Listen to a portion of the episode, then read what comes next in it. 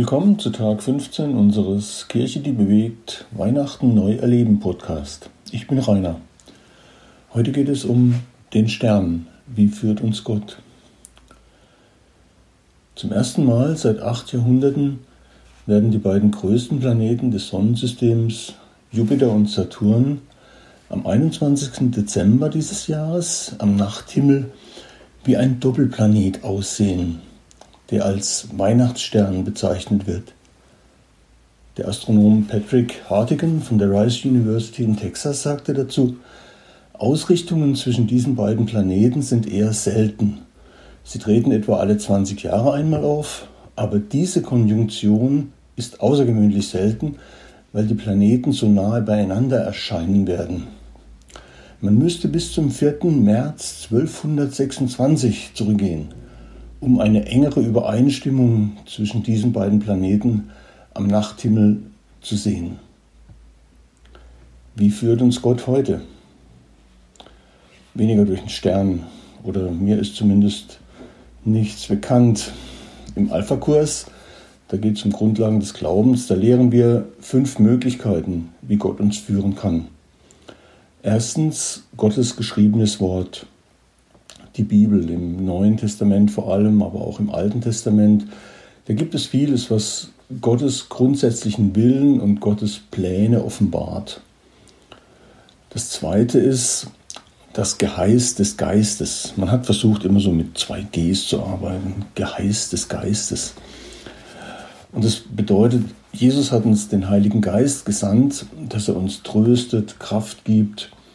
Er wird uns auch, wie es heißt, in alle Wahrheit leiten. Und ich kann persönlich sagen, nach 40 Jahren Erfahrung damit, es ist eine spannende Reise, sich so auf die Führung des Heiligen Geistes einzulassen.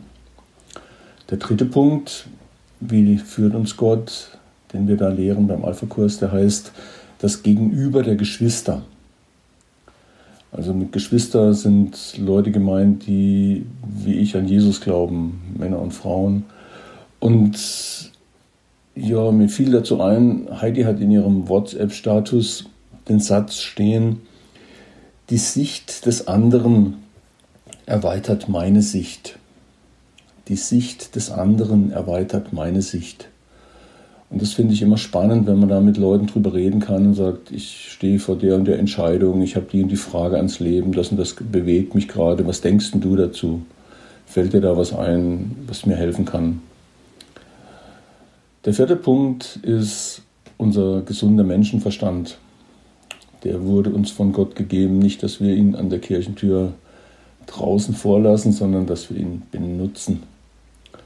Und der fünfte Punkt, heißt die Gewichtung der Gegebenheiten. Wie sind die Umstände um mich herum?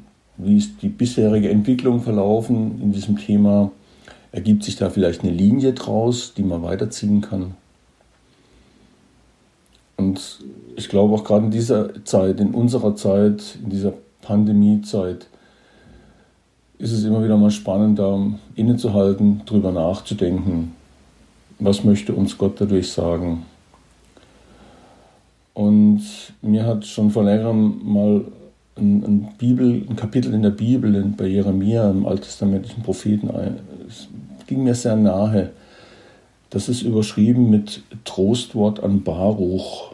Baruch war der Schreiber von Jeremia, also Jeremia hat das, was, was Gott ihm gesagt hat, hat er seinem Schreiber diktiert und der musste es dann manchmal auch den Königen vorlesen. Das war nicht immer so eine angenehme Aufgabe. Und es gab auch viele Notzeiten in der Zeit Jeremias. Und dem Baruch ging es dabei nicht so gut. Und Gott hat das gesehen und hat sich über ihn erbarmt und hat ihm durch Jeremia ein ganz persönliches Wort zukommen lassen. Das ist nur ein ganz kurzes Kapitel und ich möchte ein paar Verse, ein paar Sätze daraus vorlesen. Jeremia Kapitel 45. So spricht der Herr, der Gott Israels, Baruch, du klagst, ich unglücklicher Mensch, leide ich nicht schon genug? Und nun lädt mir der Herr noch neuen Kummer auf. Vom vielen Seufzen bin ich völlig erschöpft und finde keine Ruhe. Ich, der Herr, sage dir, was ich in diesem Land aufgebaut habe, zerstöre ich wieder. Und was ich eingepflanzt habe, reiße ich wieder aus. Und da hoffst du, du könntest in Glück und Frieden leben.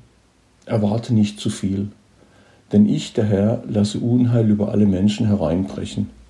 Doch eins verspreche ich dir, wo immer du hingehst, wirst du mit dem Leben davonkommen.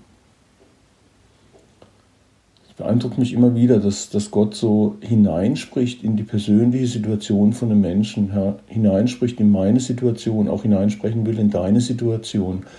Und dass wir da hören, wie Gott redet. Durch so ein prophetisches Wort vielleicht oder durch ein, Wort aus der Bibel, was uns neu lebendig wird oder durch eine Idee, die uns der Heilige Geist gibt, wenn er uns was aufzeigt oder wenn jemand anderer was zu uns sagt oder einfach wie die, wie die Situation insgesamt ist. Ich bin Teil von diesem Weltgeschehen, was um mich herum passiert. Ich stecke da drin, mittendrin. Und zum Teil bin ich mitverantwortlich. Und zum Teil kann ich es auch beeinflussen. Durch mein Handeln, mein Reden, mein Beten. Der Stern, den die Sterndeuter gesehen haben, hat sie nicht passiv gelassen.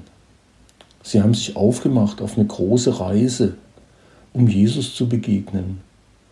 Und in der Begegnung mit Jesus erfuhren sie eine große Freude, ja, so wie es in der Weihnachtsgeschichte auch heißt, eine große Freude, die allem Volk widerfahren soll. Und das ist auch meine Erfahrung immer wieder. Wenn mich jemand nach meinem Sternzeichen fragt, sage ich manchmal, ich bin unter dem Stern von Bethlehem geboren.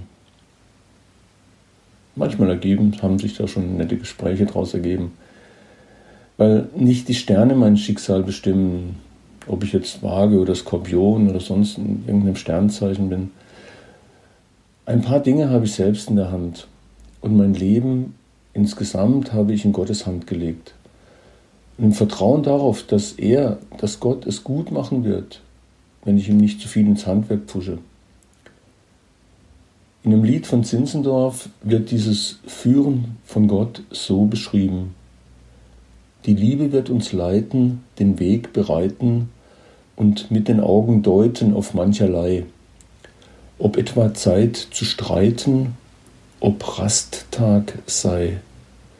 Sie wird in diesen Zeiten uns zubereiten für unsere Seligkeiten nur treu, nur treu. Es sind noch zehn Tage bis Weihnachten. Heute ist ein guter Tag, sich vom Glauben verändern zu lassen. Wir wollen gemeinsam Weihnachten neu erleben.